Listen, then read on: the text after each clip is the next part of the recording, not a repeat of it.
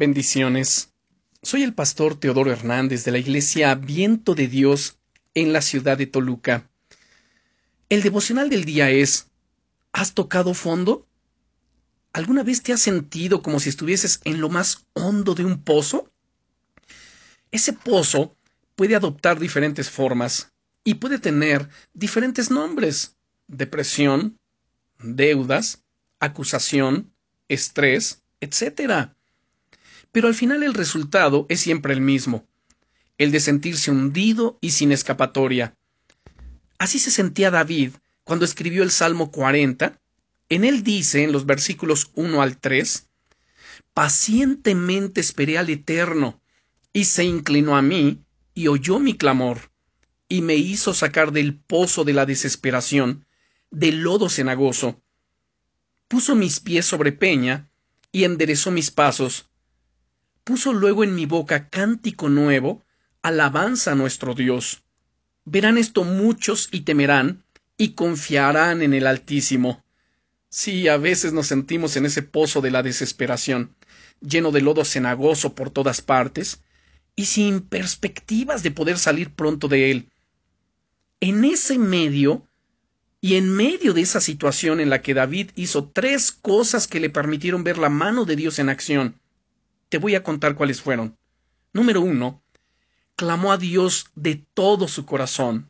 Segundo, confió en Él. Y tercero, esperó pacientemente a que actuase. ¿Cuál fue el resultado de estas tres acciones? Que Dios lo sacó de esa situación y su vida rebosó de alegría, convirtiéndose además en un testimonio para los demás. Tal fue el impacto de esa experiencia de fe en su vida que en el Salmo 103 y versículo 4 vuelve a repetir esta misma idea diciendo que Dios es el que rescata del hoyo tu vida. Dios es el que rescata toda tu vida cuando te encuentras en apuros. Créelo en tu corazón. Él escucha tu clamor sincero. Y aunque en ocasiones tengas que esperar más de lo que te gustaría, aguarda con fe y confianza, porque sin duda Él está obrando y pronto verás las proezas que Él hará con su mano para sacarte de ese pozo. Días de alegría y gran gozo vienen sobre tu vida. De hecho, ¿por qué esperar?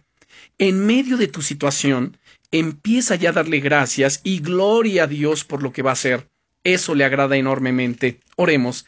Padre, en el nombre del Señor Jesucristo, te damos gracias, gracias por tus milagros, por tus maravillas, por tus prodigios, por la liberación, por el rescate que haces a mi vida, en medio de la adversidad, en medio del pozo de la desesperación, rodeado de lodo cenagoso. Gracias por tu fidelidad y misericordia.